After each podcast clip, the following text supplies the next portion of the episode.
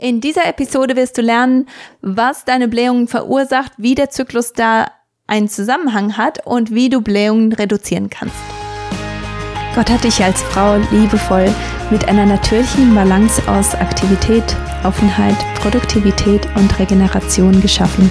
Es ist Zeit, diese Balance in dein Leben zu bringen. Jede Woche bringe ich dir hier neue Themen, die dir helfen werden, deinen Zyklus zu verstehen und zu nutzen und freue mich, dass du dieses göttliche Geschenk annehmen möchtest. Bitte beachte, dass dieser Podcast eine ärztliche Beratung und Behandlung nicht ersetzt und zur Information und Unterhaltung dienen soll. Herzlich willkommen, ich freue mich, dass du wieder eingeschaltet hast. Heute gibt es eine Mini-Episode von mir und zwar gebe ich dir fünf schnelle Tipps, um die Feiertage etwas angenehmer zu gestalten. Weil Blähungen sind immer unangenehm und peinlich und niemand mag darüber sprechen. Ich spreche mit ganz, ganz vielen darüber. Ich höre das immer wieder, dass Frauen sagen, boah, ich habe so ein großes Problem mit Blähungen und mir ist das so unangenehm und ich weiß nicht, was ich da machen soll. Und natürlich ist das ein Problem, das zyklusbedingt auch verändert wird. Es ist aber auch vor allen Dingen ein Problem, das mit deiner Verdauung zu tun hat und bei dem du auch wirklich schauen solltest, wie du deine Verdauung besser unterstützen kannst. Und darum geht es in dieser Folge. Erst einmal, um dich vielleicht zu beruhigen, ein Durchschnittsmensch furzt ungefähr 13 bis 21 Mal am Tag. Das ist so einiges. Ich, ich war verwundert, als ich die Zahl gesehen habe.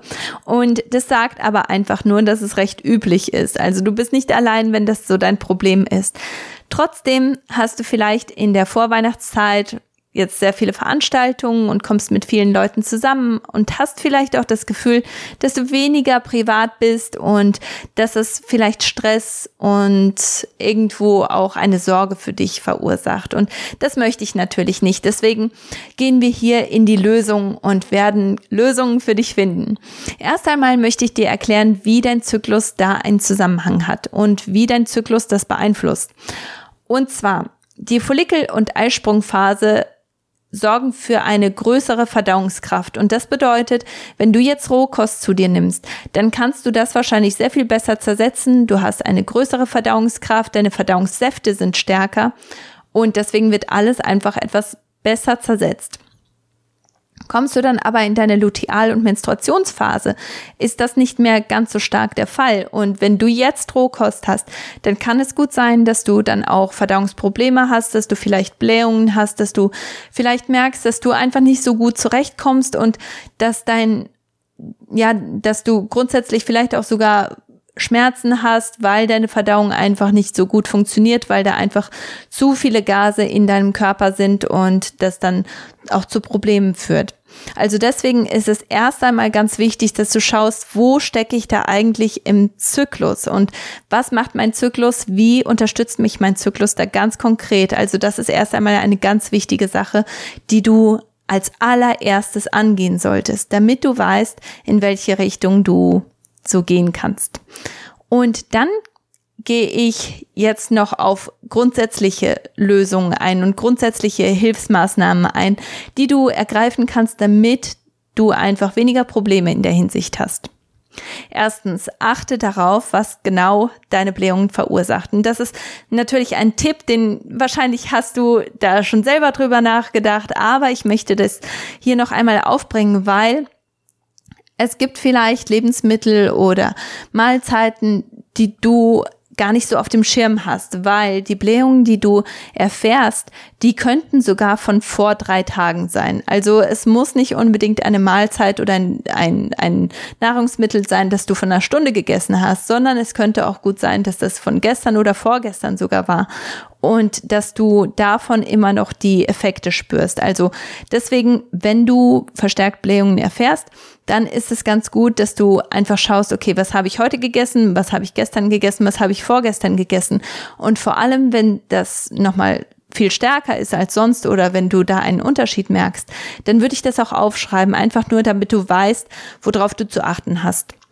Und dann sind dann natürlich auch übliche Verdächtige, wie zum Beispiel, dass du zu schnell gegessen hast, dass du unterwegs gegessen hast, dich nicht hingesetzt hast, dass du Luft geschluckt hast, wenn du gegessen oder getrunken hast. Und das passiert ganz schnell, wenn man zum Beispiel mit einem Strohhalm oder durch einen Strohhalm trinkt.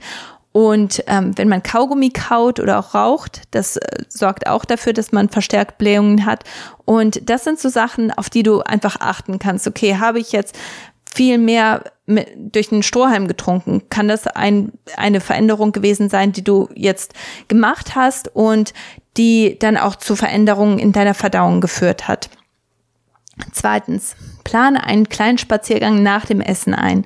Bewegung bringt Bewegung und Bewegung hilft deinem Darm mit Verdauungsprozessen. Und deswegen ist es so hilfreich, gerade jetzt im Moment, wenn du viele Veranstaltungen hast, wenn viel ansteht, wenn du oft isst und viel sitzt, dann ist es vielleicht keine so schlechte Sache, wenn du einfach sagst, hier lass uns mal eine Runde spazieren gehen und einmal vor die Tür gehst und dir einmal kurz die Beine vertrittst.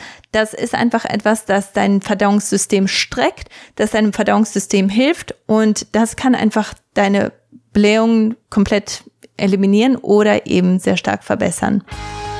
Hast du dich schon einmal gefragt, warum Zyklusbewusstsein nicht in der Schule gelehrt wird? Ich auch. Jede Frau sollte von Anfang an verstehen, welche Körperzeichen normal und welche besorgniserregend sind. Jede Mutter sollte dabei helfen können, eine informierte Entscheidung für oder gegen die Pille zu treffen. Und keine Frau sollte spät im Leben erst die Chancen und Herausforderungen jeder Zyklusphase verstehen. Genau deshalb arbeite ich gerade mit Regina Kemmling und Valentina Töfs an einem Mama-Tochter-Kurs, der euch beiden Schritt für Schritt Anleitungen gibt in das Frausein, in die Zyklusbeobachtung und die vielen Stolperfallen, die diese Zeit mit sich bringen kann. Unter katisiemens.de-shalomgirl erfährst du mehr und bleibst up to date. Drittens, nutze pflanzliche Mittel.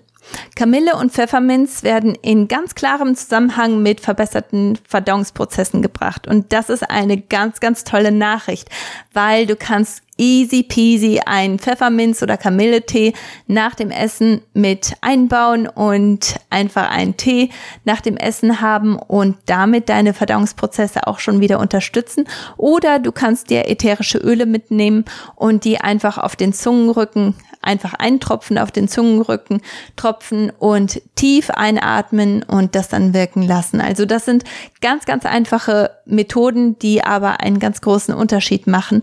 Und vor allem, wenn du diesen Tee statt einem Kaffee trinkst, ist das auch wieder etwas, das dein Verdauungssystem und auch deine Hormone und deinen Zyklus und deinen Schlaf verbessern und du damit einfach auch ganz viele Vorteile siehst, nicht nur in deiner Verdauung.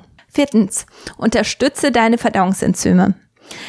Blähungen entwickeln sich gerne, wenn Nahrung nicht so gut verdaut und zersetzt werden kann. Eine gute Hilfe bietet Apfelessig. Also dafür kannst du dir einfach einen Esslöffel Apfelessig in einem Glas Wasser mischen und 15 Minuten vor der Mahlzeit trinken. Was ich ganz gerne mache, ist, dass ich mir Verdauungsenzyme in Kapseln auch gerne mitnehme, vor allem wenn ich weiß, dass die Mahlzeiten, die mir angeboten werden bei einer Ver Veranstaltung oder in einem Restaurant oder wo auch immer ich bin, wenn die nicht so optimal sind. Wenn ich das schon im Voraus weiß, dann nehme ich mir Verdauungsenzyme mit und dann nehme ich mir Aktivkohle mit. Und zwar nehme ich die Verdauungsenzyme ungefähr 15 Minuten vor dem, vor der Mahlzeit ein und dann warte ich ein bisschen und nehme dann auch die Aktivkohle ein, wenn ich weiß, dass ich zum Beispiel Sachen in der Ernährung mit drin habe, die ich nicht so toll finde oder wenn ich einen Schluck Alkohol habe, dann nutze ich das auch ganz gerne. Und das sind Sachen, die kannst du dir holen bei verisana.de. Und zwar haben die richtig gut Verdauungsenzyme, die du dir auch in Kapselform holen kannst. Aber wie gesagt, Apfelessig funktioniert auch wunderbar. Es ist halt nur manchmal ein bisschen ähm, aufwendiger, das mitzubringen, wenn du irgendwo auswärts essen gehst. Fünftens, ist in der richtigen Reihenfolge.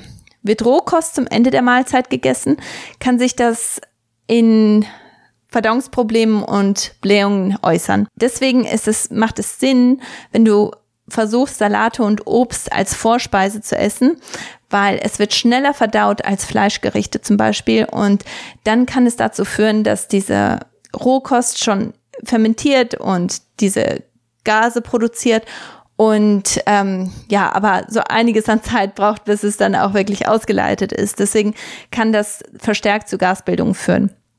Deswegen einfach in der richtigen Reihenfolge essen. Erst den Salat und dann das Fleischgericht.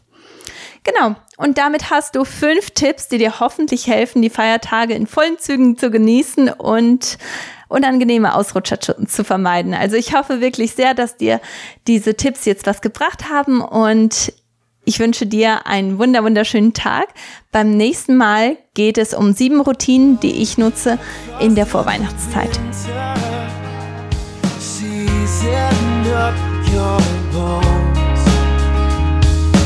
dry out like a riverbed, empty and alone. Don't lay down your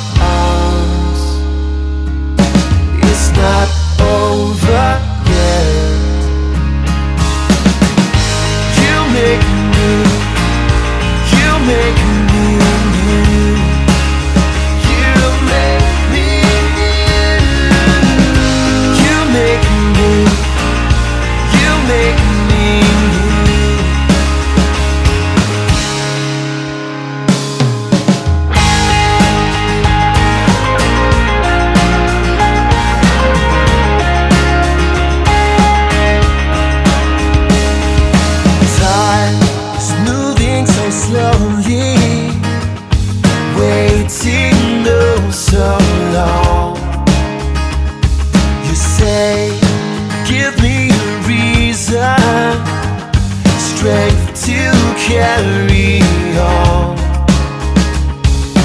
Don't lay down your arms. It's not over yet. You make me. You make.